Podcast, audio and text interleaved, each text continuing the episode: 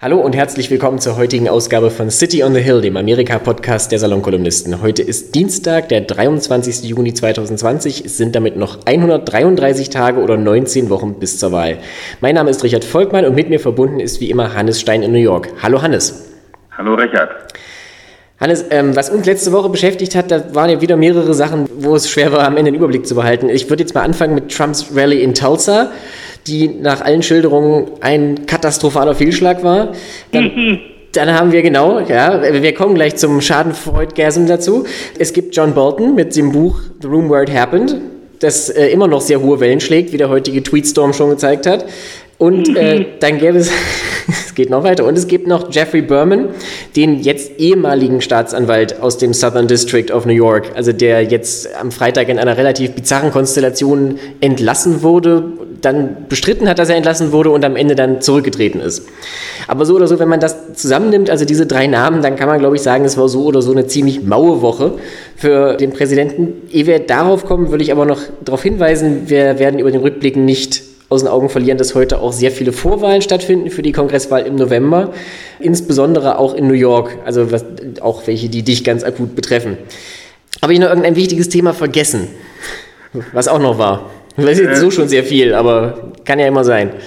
Ja, Sie haben äh, den Chef von Radio Free Europe rausgeschmissen. Also Sie machen gerade, Sie sind gerade so am Säubern.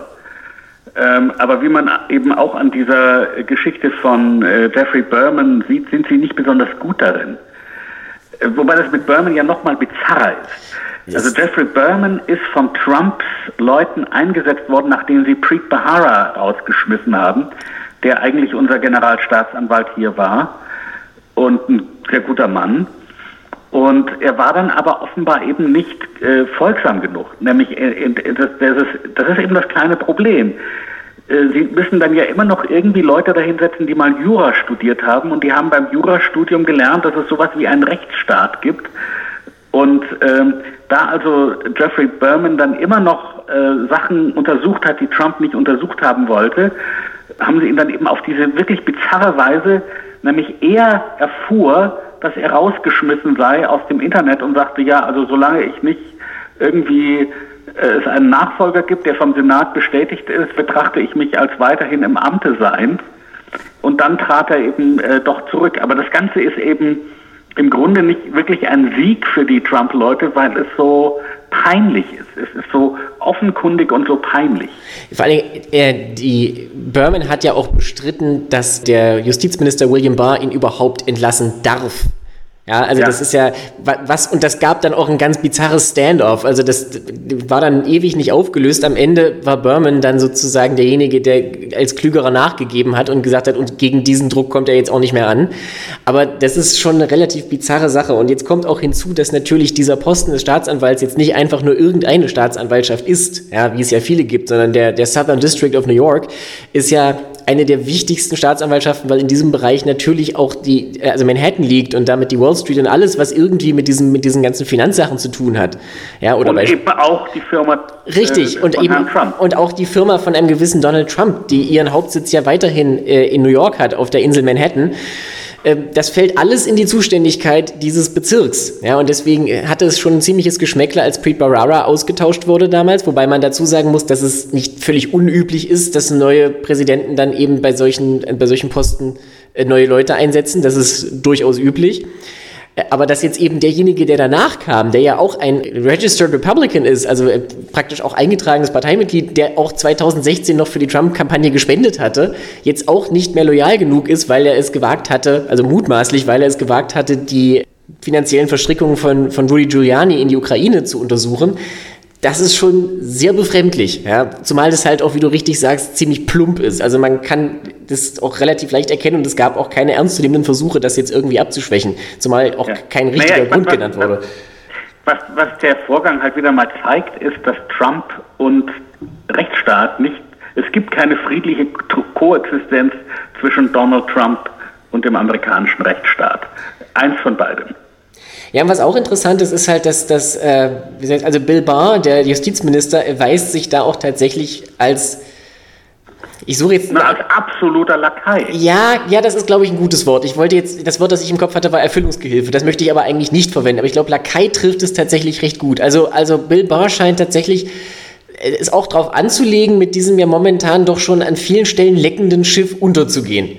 Ja, also er, er lässt wirklich kein Blatt Papier zwischen sich kommen. An anderen Stellen zeigen sich ja schon so ganz vorsichtig erste Risse in der Fassade und es wird heute im 538 Podcast, den zitiere ich jetzt die zweite Woche in Folge, aber es war einfach sehr schön, da hat eine der Claire Malone aus dem Team hat halt gesagt, sie wettet 50 Dollar, dass so um den 10. Oktober herum ein, bei Politico ein Text erscheint mit dem, mit dem Titel These Senate Republicans are starting to distance themselves from Trump. Ja, und das ist äh, relativ leicht verdientes Geld. Also man kann damit rechnen, wenn die Umfragen so bleiben, wie sie jetzt sind, das ist natürlich wenn, dass das dann am Ende auch so passiert. Nur Bill Barr scheint da wirklich also alle Türen schließen zu wollen, dass er hinterher sagen kann, naja, ich habe ja auch schon relativ früh den Ausgang gesucht. Ja, das hat er eben offensichtlich nicht. Das hat er offensichtlich nicht. Ich, äh, womit wir bei John Bolton wären, was äh, wirklich ein interessanter, äh, also das eine Interessante an John Bolton ist ja, dass sich da mal wirklich ganz Amerika einigen kann, niemand mag ihn. das stimmt, ja. Das ist tatsächlich gut zusammengefasst, oder wie es, habe ich es jetzt neulich gelesen, he's dining alone. Ja, also in, in, in Washington gibt es halt, die Demokraten können ihn nicht leiden, weil er im Januar nicht ausgesagt hat im Impeachment-Prozess äh, bei der Anhörung. Also die Demokraten können ihn außerdem schon deshalb nicht leiden, weil er eben ein absoluter Falke ist. Ja gut, das sowieso. Ja, ja, ja. Also grundlegend, sie können ihn nicht leiden, weil er halt, er war übrigens ja auch, das ist jetzt graue Vorzeit, er war der UN-Botschafter von George W. Bush. Das ist natürlich nach heutigen Maßstäben alles lächerlich, aber damals war das halt ein ungeheuerlicher Skandal.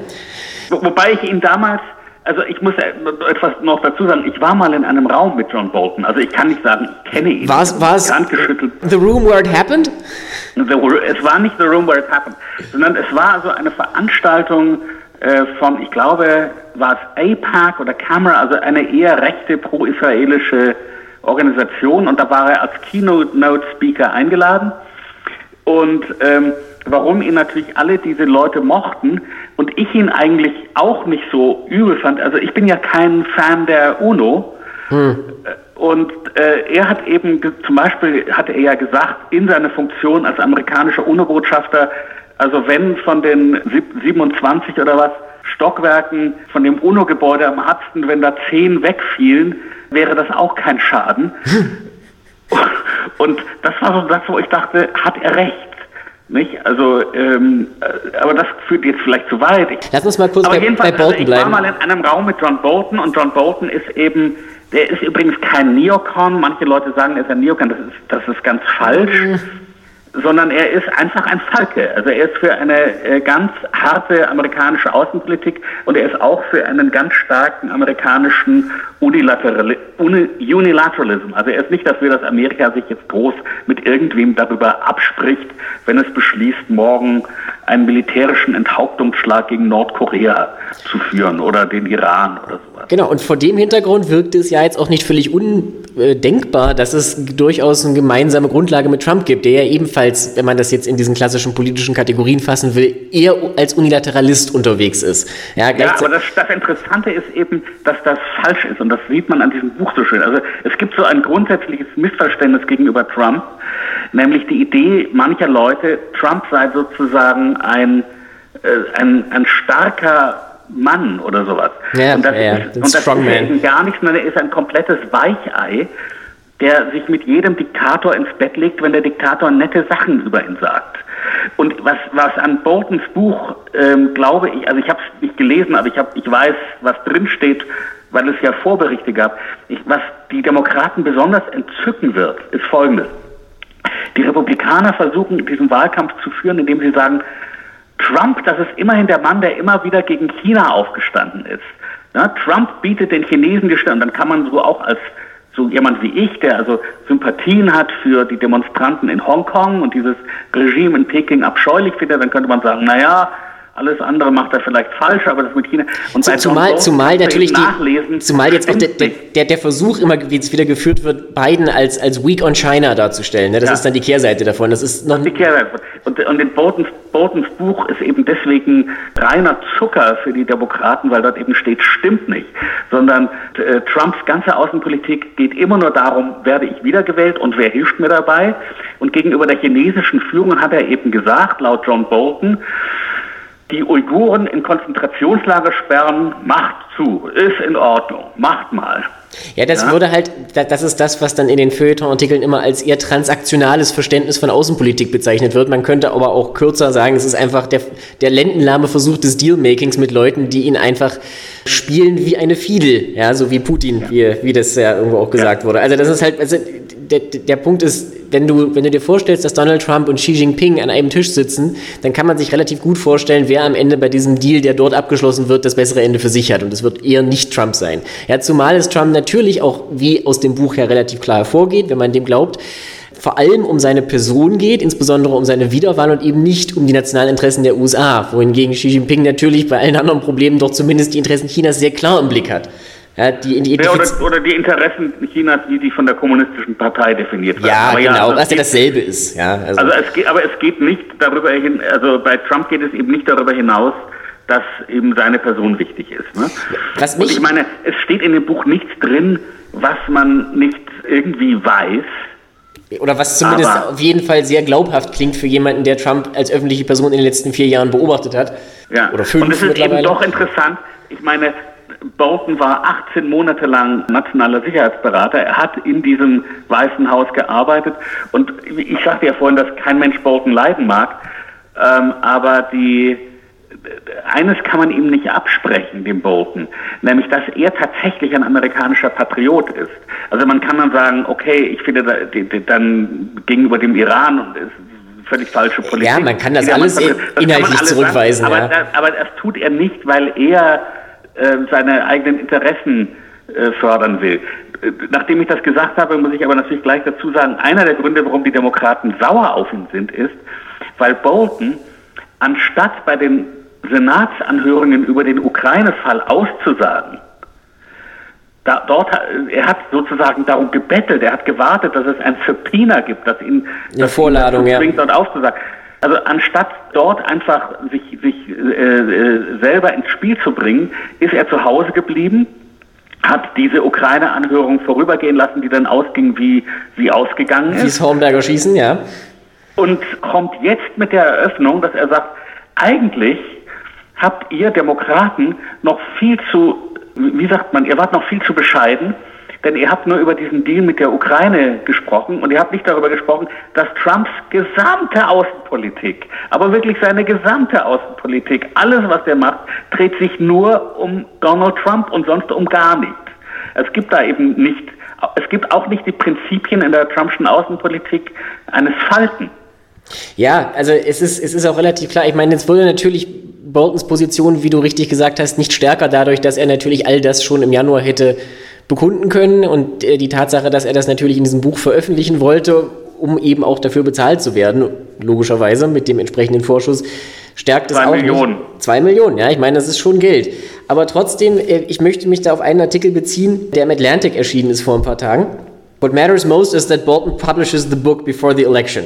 Ja, Thomas Wright beginnt diesen Artikel in einer langen Litanei darüber, äh, was er an Bolton alles nicht leiden kann. Das klingt so ähnlich wie, wie bei dir. Also ich meine, er ist halt ein bisschen, ist ja selbstverliebt. Auch in dem Buch kommt irgendwie immer nur John Bolton hervorragend weg und alle anderen sind Idioten. Äh, aber äh, der Punkt ist, er hat dieses Buch geschrieben, er geht damit an die Öffentlichkeit. Völlig egal, was im Januar war, er geht damit an die Öffentlichkeit jetzt vor der Wahl, wo es drauf ankommt. Ja, dieses Buch ist jetzt da und bleibt in der öffentlichen Sphäre die nächsten fünf Monate wohingegen alle anderen, die dann eben, wie erwähnt, dann nach hinterher, wenn Trump verloren haben sollte, sofort erklären werden, sie waren ja, haben ja schon lange versucht, sich von ihm irgendwie loszueisen, die werden mit ihren Informationen erst am 4. November an die Öffentlichkeit gehen oder danach. Und das ist durchaus ein Punkt, dem, der, also ich finde, das ist ein Argument. Also man kann, man muss ihn nicht mögen, aber dass er das jetzt gemacht hat, ist auf jeden Fall richtig. Ja, nee, man, man kann den nicht, nicht mögen. Also Bolton ist nach allem, was ich über ihn weiß, sogar nach den, Stand, nach den Standards von Washington DC ein Arschloch. Ich meine jetzt nicht mal ihn persönlich, ne? das, das steht noch auf dem anderen Blatt. Ich meine bloß seine Position, aber persönlich ist er wahrscheinlich auch niemand, mit dem man gerne in Urlaub fahren möchte. Oder, oder auch nur in einer Liftkabine verbringen. ja, oder in einem Raum sein, ne? for that ja. matter. Man soll ja eh nicht zu viel sich äh, innen drin aufhalten momentan. So, ähm, apropos innen drin aufhalten, super Überleitung, Tulsa. Ich möchte bitte noch ganz kurz darüber sprechen, weil es wirklich so ein, so ein absoluter Schadenfreude-Moment macht. Ich bin, versuche auch neutral zu sein, aber ich sage es ganz offen, Diese Bilder waren einfach balsam zu sehen, wie Trump vor diesem halbjährigen Stadion spricht. Das vorausgeschickt, es war immer noch eine Katastrophe. Also die Rede war natürlich furchtbar. Es gab die Stelle, wo er erklärt hat, er, er hätte sein Team angewiesen, weniger zu testen wegen des Coronavirus, weil die Zahlen zu hoch seien. Wohin ja, auch toll, großartig. Ich meine, das wird in jedem demokratischen Wahlsport natürlich jetzt in Endlosschleife wiederholt. Ja, wobei, wobei die, die Sprecher des Weißen Hauses hinterher erklärt haben, er hätte das ganz offensichtlich als Witz gemeint. Ja, ja, das ist ja immer die Rückzugsvariante. Immer wenn er irgendetwas völlig Wahnsinniges und äh, leider Ehrliches sagt, sagen sie hinterher Spaß, Spaß. Ja, aber selbst, selbst dann muss man ja sagen, also ist einfach auch ein richtig schlechter Witz bei über, ja. ich glaube, 120.000 Toten. Aber gut, das nur am Rande. Jedenfalls, also dieses, der, dieses Stadion oder diese, diese Arena war halt wirklich halb leer. Die örtliche Feuerwehr gab die Zahl der Teilnehmer mit sechs oder der Zuschauer mit 6.200 an. Reingepasst hätten 19.000. Ja. Ja, na, es, es, es, äh, es ist eben doch so, dass auch Trumps Anhänger sich nicht so gerne mit Covid-19 infizieren wollen. Äh, das zum einen. Und zum, aber es interessant ist eben auch, dass es auch draußen, also es war ja angekündigt, dass er draußen nochmal auftritt, dass es eine zweite Veranstaltung für, gibt. Für die, für die Mengen draußen, die nicht mehr reinkommen. Das war ja, ja. so der Gedanke, dass das passiert. Ja. Und das musste also, dann auch also ausfallen. Es war, es, war eine, es war eine herrliche Blamage und es könnte so, es gibt auch dieses wunderbare Bild, wo er nachher in das Flugzeug steigt und die rote Krawatte hängt runter und die Mundwinkel hängen runter und überhaupt alles hängt runter. Ja, er sieht wirklich einfach fertig aus in jeder Hinsicht auf ja, dem Bild. Ja. ja.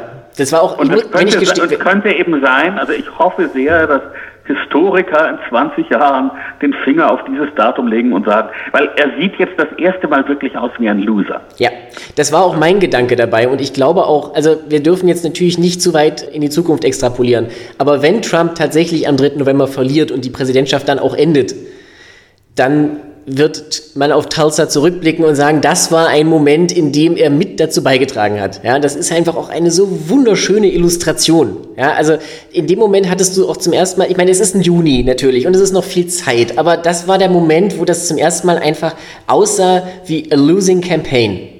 Ja? ja? Also das ganze Konzept, weil auch Brad Parscale, also der Wahlkampfmanager, sein Chef-Wahlkampfmanager, der Chef seiner Wahlkampagne des Präsidenten, ja, vorher tagelang auf Twitter die Leute darüber informiert hatte, wie viele hunderttausend Vorbestellungen für Tickets es schon gab. Und das gipfelte dann darin, es sei über eine Million gewesen. Über ja. eine Million, weißt du? Und dann steht er da vor 6000 Nasen und redet. Und also auch innerhalb der Kampagne gibt es ja offensichtlich irgendeine Form von Zoff. Und Brad Parscale also ist ja jetzt auch schon extrem angeschlagen. Die Geschichte droht sich dazu wiederholen, weil Trump ja auch im Juni 2016, vor wirklich fast genau vier Jahren, äh, seinen Wahlkampfmanager entlassen hat, Cory Lewandowski, dem berühmten. Ja.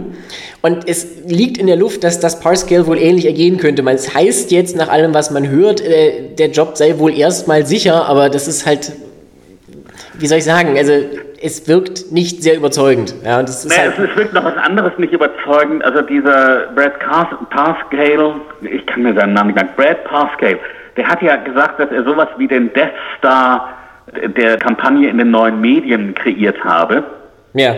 Wo ihn dann übrigens natürlich sofort Leute, die mal Star Wars geguckt haben, darauf hingewiesen haben, dass der Death Star nicht so ein gutes Ende genommen hat. Nee, das war jetzt nicht unbedingt die Metapher, die er eigentlich haben wollte. Aber okay, gut. Ja, aber, you do you.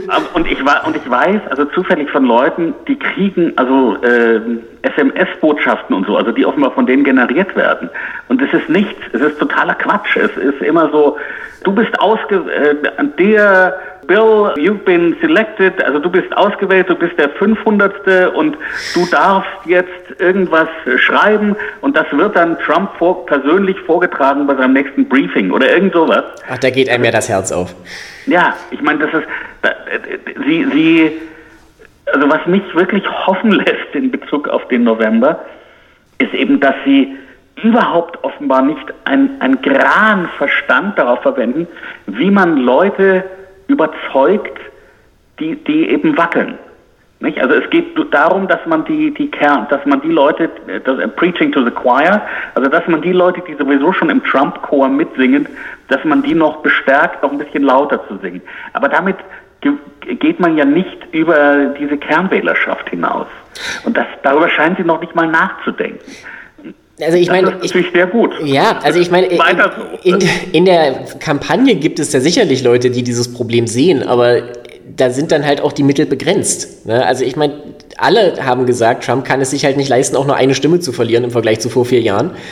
Und selbst wenn er genauso viele Stimmen bekommt in denselben Staaten, ist es halt alles andere als sicher, dass er dann auch weiter Präsident bleibt. Weil natürlich vor vier Jahren auch, das Gott sei bei uns, viele Amerikaner halt der Name Clinton auf dem Wahlzettel Leute dazu gebracht hat, dann entweder zu Hause zu bleiben, ihre Stimme an eine dritte Partei zu geben oder halt Trump zu wählen. Das, dieses Moment fällt halt momentan weg. Ja, und dann. Vor allem die dritte Partei fehlt. Das, ist, fällt mir gerade so auf, während wir reden. Äh, ähm, also damals gab es eben doch diesen, diese starke Präsenz der Libertären Partei. Mit Gary Johnson damals, ja, das stimmt. Ja, und es gab eben diese, sie ist keine Verwandte von mir, es gab diese äh, dumme Jill Stein von der Green Party. Ja. Von denen hört man aber auch irgendwie nichts mehr. Nee, von denen hört man jetzt nichts das soll, ist auch besser so. Aber ich meine, das ist ja auch klar, weil vor vier Jahren hattest du natürlich zwei Kandidaten mit den großen Parteien, die einfach historisch unpopulär waren. Ich glaube nicht, dass es vorher eine Wahl gegeben hat, wo wirklich beide Kandidaten äh, diese, diese Rating, Favorability Ratings, also Beliebtheitswerte, das ist das Wort, Beliebtheitswerte nee, unter 50 Prozent hatten. Also mindestens ja. einen gab es doch, der irgendwie als frisches, unverbrauchtes Gesicht als Herausforderer dann kam und der dann in der Regel so ein bisschen, bisschen diese, diesen Vorschuss bekam, wenigstens von mehr als der Hälfte der Leute interessant genug gefunden zu werden, dass man ihn positiv bewertet. Und das war halt nicht der Fall, weil Hillary Clinton gefühlt seit 100 Jahren in der Politik war und halt nie so richtig beliebt. Und Joe Biden bietet sich nicht so richtig an als diese Zielscheibe. Ne? Also da, da, das, man merkt auch so ein bisschen diese Hilflosigkeit in der Kampagne, weil die Frage ist, was machst du jetzt? Ist er jetzt Sleepy Joe Biden? Also ist er irgendwie einfach alt oder ist er, ist er äh, äh, weak on China?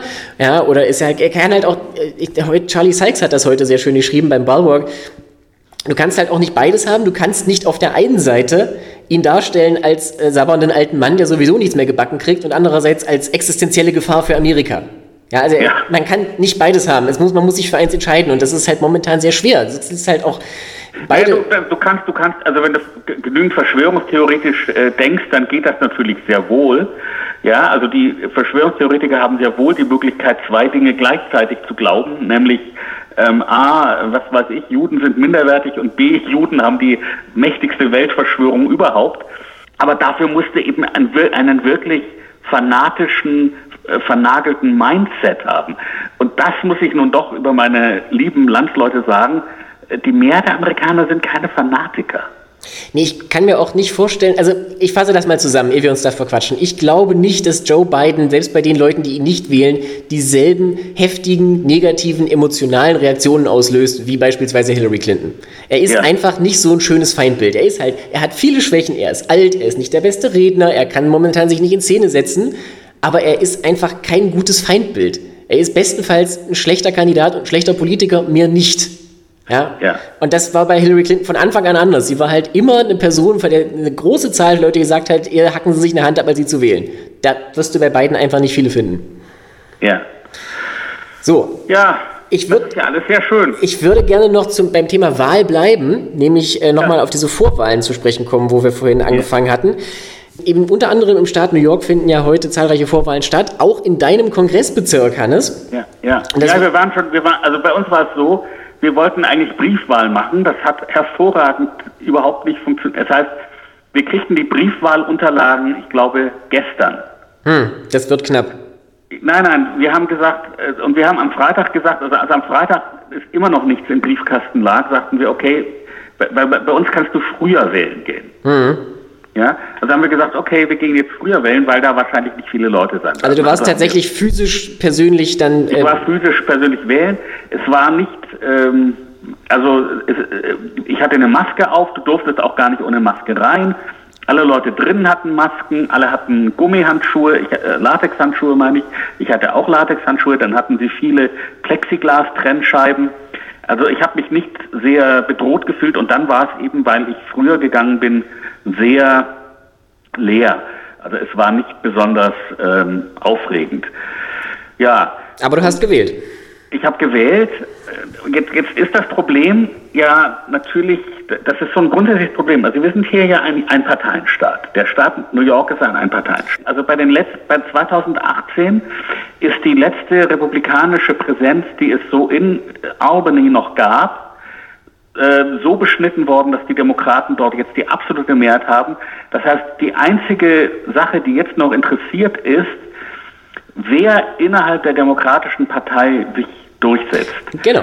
Und, und hier kommt eben das Problem, in einem Einparteienstaat ist das sehr schwer zu erkennen. Also vor den Wahlen raus, was, zum Beispiel was rauszukriegen über die einzelnen Kandidaten ist erstaunlich schwer. Mhm. Und die einzuordnen, also eigentlich kriegst du es nur raus über die Endorsements. Also wer sagt, dass man den, diesen Menschen wählen soll? Richtig. Und da wollte ich jetzt tatsächlich auch ganz kurz drauf zu sprechen kommen, weil dein Kongressbezirk, wenn ich dich da kurz unterbrechen darf, ne? also äh, der, der ja. 16th District ist momentan so ein bisschen ein Stellvertreterkrieg zwischen dem in Anführungszeichen Establishment der Partei, also dem Nancy Pelosi-Flügel der Partei, wie du das, glaube ich, mal genannt hast, auf der einen Seite und eben diesem sehr äh, der AOC, also genau, der, der, und, und dem Progressive der Wing. Der Linkspartei. Genau, und dem, der Linkspartei im Prinzip. Und AOC ist ja halt diese besonders, also Alexandria Ocasio-Cortez ist ja selber auf, in, in, Form einer solchen Vorwahlrevolution an die, an die Macht gelangt gewissermaßen, weil man berücksichtigen muss, wenn es natürlich keine ernstzunehmenden Chancen für einen republikanischen Kandidaten gibt, dann ist die eigentliche Wahl natürlich die Vorwahl. Ja, weil ja. wer immer in, in New York, also in, in der Stadt New York auf jeden Fall, aber eben auch teilweise im Staat New York, in der Vorwahl der Demokraten sich durchsetzt, der kann eigentlich nur noch durch Exitus seine Wahl im November verhindern. Ja. ja oder er müsste halt vor laufender Kamera lächelnd Kätzchen ertränken und Allahu Akbar singen dazu. Das wäre wahrscheinlich das Einzige, was noch geht. Ähm, so, und jetzt ist halt der Punkt, in, in äh, New York 16, also bei dir, hast du ja auf der einen Seite Elliot Engel, einen wirklich langen, langen verdienten äh, Politiker, Mitglied des Repräsentantenhauses, ich glaube seit 1988, also wirklich seit unvordenklich langer Zeit. Halt so Establishment, wie es geht, das kann man, glaube ich, wirklich so sagen, ohne ihm zu nahe zu treten, auf der einen Seite. Und auf der anderen Seite hast du einen, ich glaube, Schuldirektor namens Jamal Bauman. Ja. Der halt, dessen wesentliche Qualität darin besteht, dass er erstens nicht Elliot Engel ist und zweitens ein Endorsement von AOC hat. Und das ja. ist jetzt und der, ich, glaube, ich, glaube auch von Bernie, ich glaube auch von Bernie Sanders, aber ich bin nicht sicher. Ja. ja, ich bin mir jetzt auch nicht sicher, aber selbst wenn nicht, also AOC ist natürlich schon die entscheidende ja. Kraft da. Und das ist wirklich sehr, sehr interessant, weil Elliot Engel halt sagen wir mal, strukturell auch im Nachteil ist. Er ist halt deutlich älter. Er ist natürlich, er kann nicht mehr für sich in Anspruch nehmen, irgendwas Frisches reinzubringen, weil er halt seit äh, gefühlt seit der französischen Revolution diesen Bezirk vertritt. Er hat sich auch keine Freunde gemacht, weil er halt die ganze Pandemie über in seinem Zweitwohnsitz in der Nähe von Washington sich aufhielt. Und als er dann irgendwann, ich weiß gar nicht wann, im April oder so das erste Mal wieder in der Bronx war, also diesem Teil der Bronx, der zu seinem Bezirk gehört, gab es dann einen, wie es so schön ist, einen Hot Mic Moment, also so einen Moment, wo er neben einem Mikrofon stand, das an war, ohne dass er das wusste. Und er erklärte dann halt, äh, ich weiß nicht mehr, was der Wortlaut war, aber sinngemäß, ja, äh, ich wäre auch nicht hier, wenn ich nicht eine Primary zu bestehen hätte. Ja. Und das war nicht so gut für ihn. Ja, also ja das, nein, das, das, werden wir, das werden wir erleben, wie, wie gut oder. Also ich muss sagen, ich habe ihn gewählt. Hm weil äh, ich meine, eben das ist so der Moment, wo man sich wünschte, man hätte kein ein, ein Parteiensystem, weil Jamal Baumann ist einfach eine andere Partei, der ist eine Linkspartei und Elliot Engel ist äh, irgend sowas wie der SPD. Man muss auch dazu sagen, Baumann hat auch unter, Unterstützung bekommen von einer linken Splitterpartei, also einer dritten Partei, die ihn damit unterstützt, die Working Families Party oder sowas. Und das ist halt alles ja. so ein bisschen, das ist wirklich der linke Rand der Demokraten, so ähnlich wie Bernie Sanders, der sich ja auch immer bewusst so ein bisschen äh, als, als äh, so unschärfe relationsmäßig aufgehalten hat. Mal ist er Demokrat oder nicht, who, who can tell, ja. ja. Und, äh, also mich, mich, hat, mich hat Herr Baumann aus verschiedenen Gründen nicht so, nicht so äh, ich habe dann doch natürlich ein bisschen nachgeguckt. Also Herr Baumann ist ein ehemaliger Schuldirektor. Seine Schule hat nicht besonders dolle Ergebnisse äh, produziert. Also er, man kann nicht sagen, dass er ein guter Schuldirektor war. Er hat irgendwie ein bisschen Probleme damit, seine Steuern rechtzeitig zu bezahlen, was finde ich bei einem Politiker doch ein wenig misslich ist. Ungünstig. Und Elliot Engel, ja, natürlich, der hat, der, der hat diesen, diesen dummen Scheißsatz äh, gesagt, aber der hat in, insgesamt jetzt nicht irgendwie eine blöde Politik gemacht. Er ist natürlich ein harter, also du, du kannst als New Yorker äh, nicht anders als ein Anti-Trump-Mensch sein. Also darum geht die Debatte nicht, ob das, man mehr oder weniger Anti-Trump ist. Ja. Und deswegen habe ich also dann Elliot Engel gewählt, ich glaube meine Frau auch. Was? Die einzige mehr linke, aber das ist jetzt schon wieder, es gibt eine State Senator, also eine Senatorin, die wir nach, nach äh, Albany. Albany entsenden und die heißt Biaggi. Das ist eine neue Frau, die, die ist eher links. aber die habe ich einfach mal erlebt in einem Zoom-Event unserer Synagoge. Und da fand ich die einfach unglaublich sympathisch und kompetent. Und ich mag auch ihre E-Mail, die sie immer verschickt hat über Covid-19, die wirklich gut war, also voll gut interessante Informationen. Insofern habe ich also nicht ganz konsequent sozusagen pro Establishment gewählt, aber ich habe, ich meine, Elliot Engel, also Establishment, der hat natürlich auch die Unterstützung des Black Caucus, ja, also so ist es nicht. Äh, das ist, ja, der hat, der hat natürlich äh, noch viel Unterstützung. Ich meine, du bist ja nicht über 30 Jahre Repräsentant, ohne dann eine gewisse Unterstützung aufzubauen. Ja, so ist es nicht. Jamal Baumann ist halt de facto momentan noch ein Niemand. Ja, so andererseits so wie, wie AOC halt niemand war bis vor zwei Jahren. Also ja, das muss man aber halt. Ich, äh, aber wie, da, wie das ausgeht, wissen wir. Also ich, also ich, ich, ich habe keine Ahnung, aber ich kann mir ganz gut vorstellen, dass Elliot Engel wiedergewählt wird, so wie unser Wahlbezirk einfach aufgestellt ist. Ich muss dazu sagen, ich wäre auch nicht dagegen, wenn nicht wegen was anderem dann noch aus diesem Grund. Elliot Engel ist natürlich auch noch sehr bekannt im Kongress als sehr pro-israelisch. Das ist ja noch so eine, so eine Nebenfront zwischen dem äh, ja. demokratischen Establishment, wiederum in Anführungszeichen, und der linken Flügel, weil die, die AOC-Gruppe natürlich alle auch äußerst israelkritisch sind, um mal dieses problematische Wort zu verwenden. Und Elliot Engel ist halt einer der, der deutlichsten Unterstützer Israels, auch bei den Demokraten, und wurde auch natürlich von, von verschiedenen pro-israelischen Gruppen unterstützt jetzt im Vorwahlkampf. Also generell ist da relativ viel Geld reingeflossen. Und das ist jetzt auch noch so ein Punkt, wenn, wenn das eine Entscheidungsschlacht ist oder eine von vielen um den zukünftigen Charakter der Partei, wenn schon der Präsidentschaftskandidat so weit rechts steht wie Joe Biden, ne, dann wird sozusagen an anderer Stelle jetzt gekämpft. Dazu passend, das würde ich jetzt noch mit anführen, also abgesehen davon, dass AOC heute theoretisch selbst auch eine Vorwahl zu bestreiten hat übrigens. Und mit einer interessanten Herausforderin, die, die genauso wie sie Latina ist, mit, äh, mit warte, ich habe mir den Namen aufgeschrieben, Michelle Caruso Cabrera. Also ein, ja. auch ein schöner, einprägsamer Name. Vormals bei CNBC und früher Republikanerin. Das musst du natürlich ja. auch erstmal dich trauen, ja, also in, mitten ja. in New York. Aber gut, man darf gespannt sein. Ich vermute allerdings AOC, die da auch richtig, richtig Geld reingepumpt hat, also viel mehr, als sie es eigentlich bräuchte in dieser Position, äh, wird da natürlich, äh, wird da natürlich daraus siegreich hervorgehen, ist meine Vermutung. Zumal ja auch die Gerüchte nicht abreißen, dass sie in zwei Jahren dann eine Senatskandidatur äh, anstrebt, um Chuck Schumer, also den aktuellen Minderheitsführer der Demokraten im Senat, zu beerben. Ja. Mit seinem New Yorker Sitz. Aber AOC ist überhaupt eine interessante, also ich meine, von diesen vier Frauen finde ich sie die, die Squad, meinst du? Weil, ja, ich finde sie die interessanteste, weil sie die intelligenteste ist. Das ist sehr klar und deutlich. Und ich habe ja, ich glaube, weiß nicht, ob ich das schon mal gesagt habe, aber meine verschwörerische Vermutung ist ja, dass Nancy Pelosi AOC irgendwann mal beiseite genommen hat und gesagt hat, du hast eine große Zukunft in der Demokratischen Partei, setze dich mal von diesen anderen drei Frauen ab und werden und lernen ein paar Dinge und werden ein bisschen vernünftig. Und ich nehme an, dass AOC genau das getan hat. Aber das ist, wie gesagt, nur meine verschwörerische Vermutung. Das ist denkbar bis auf den letzten Teil, weil bisher kann ich noch keine wirkliche Trendwende bei ihr erkennen. Andererseits, man weiß halt nicht, wie es dann auch weitergeht, natürlich. Ich meine, momentan hat sie halt dieses Image so als, als Firebrand, weißt du, die, die, die hitzköpfige junge Durchstarterin, die da jetzt einfach mal komplett den Laden umkrempelt. Das ist natürlich ein Image, das du nicht unbegrenzt lange durchhalten kannst. Ne? In der ersten Amtszeit ist das halt besonders leicht. Ich würde gerne noch mit einem Hinweis auf eine weitere Vorwahl abschließen. Und zwar sind nicht nur New York Vorwahlen, sondern auch in Kentucky. Ja, und das ist ein Staat, der uns sonst nicht so wahnsinnig interessiert. Wer aus Kentucky kommt, ist aber Mitch McConnell, der Mehrheitsführer der ja. Republikaner im Senat, der da auch schon seit, schlag mich tot, 1992 oder so im Senat sitzt, also relativ lange.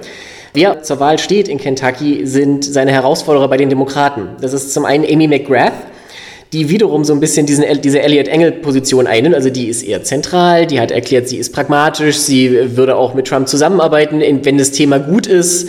Ähm, und auf der anderen Seite hast du dann einen äh, gewissen Charles Booker, der irgendwie so ein paar lokale äh, Positionen inne hatte und teilweise, ich glaube, auch im, in dem Team des ehemaligen Gouverneurs mitgearbeitet hat, also sich so ein bisschen auskennt, aber eigentlich keine, kein besonders groß bekannter Politiker ist, der aber eben von den wesentlichen Zeitungen endorsed wurde, der auch ein AOC-Endorsement hat, ein Bernie-Endorsement und ein Endorsement von Elizabeth Warren.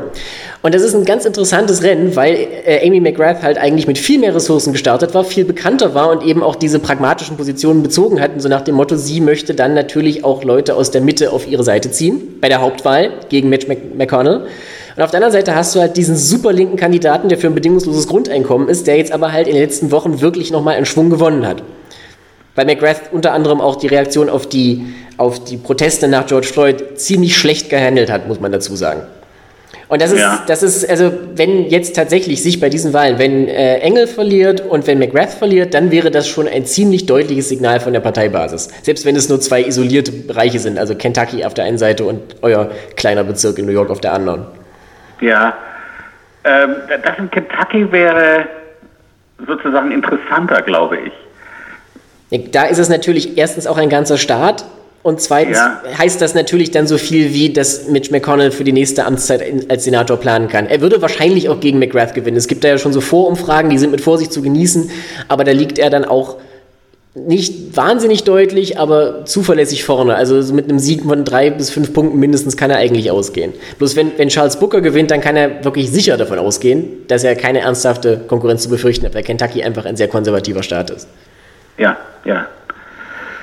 We shall see. We shall see. We, we shall see. Wir werden Ich meine, äh, eine Sache ist natürlich doch noch äh, so allgemein interessant. Also ich habe ja meine Erfahrung beim Wählen beschrieben. Ne? Mhm. Also wenn das im November auch so chaotisch wird, diese Wahl. Also ich habe es mir, vorhin, ich hab's mir vorhin noch Chance. verkniffen. Ich habe es mir vorhin noch verkniffen, darauf einzugehen. Aber das ist, glaube ich, ein großes Problem. Also in New York kann man jetzt auch nicht sagen, dass das wahrscheinlich aus böser Absicht ist, sondern die, die Einrichtungen sind, glaube ich, einfach nicht darauf vorbereitet bislang. Also das ist ja dieses ja, Jahr. Dann es, ist, es ist nicht mit böser Absicht, aber es ist doch insofern interessant. Also komischerweise haben wir im Bundesstaat New York äh, ein sehr blödes Wahlrecht. Also äh, obwohl es so ein blauer Staat ist, ähm, Na gut, das schützt vor Dummheit nicht manchmal, ne? Also ähm, ist, ja, ja, also das ist eben alles so eingerostet, die, der ganze Mechanismus ist eingerostet in ungefähr den, ich weiß nicht, den 60er Jahren oder so, ne? Also es ist ziemlich schwer, sich hier in eine Wählerliste eintragen zu lassen und so. Man wird nicht automatisch in eine Wählerliste eingetragen. Briefwahl, jetzt ist das erste Mal, dass sie gesagt haben, Briefwahl ist auch dann möglich, wenn du nicht ein ärztliches Attest vorlegst. Und dann ist es immer noch so, die dass die Wahlunterlagen eben viel zu spät kommen, wie ich erlebt habe und so weiter. Also im November kann uns erstens kann, uns ein großes Chaos blühen, was Trump zugutekommen würde. Und das Zweite, was uns blühen kann, lieber Richard, ist, dass wir äh, nach der Wahl, wann ist sie am 3.? Ja dass, dass wir keineswegs am 4. November ein Ergebnis haben. Das ist was, was ich mittlerweile auch mehr und mehr befürchte. Also da wird es garantiert Nachzählungen geben und schlimmstenfalls auch irgendwelche gerichtlichen Entscheide. Und wenn diese Wahl nicht eindeutig ausfällt, also wenn nicht Biden zum Beispiel in Florida mit 6% Vorsprung gewinnt, und in Pennsylvania, dann, äh, ich weiß gar nicht, was ich da. Also bis Mitte Dezember muss ja, muss ja das Ergebnis feststehen fürs Electoral College. Ne? Also mehr als sechs Wochen wird es keine Hängepartie geben. Und ja. mit dieser optimistischen Botschaft würde ich es für heute tatsächlich bewenden lassen. Hannes, ich danke dir für dieses wie immer sehr schöne Gespräch. Äh, bleib gesund weiterhin. Bin sehr gespannt, wie die Wahl ausgeht bei euch. Und äh, ich danke auch allen Zuhörern für diese Woche. Bleiben Sie uns treu.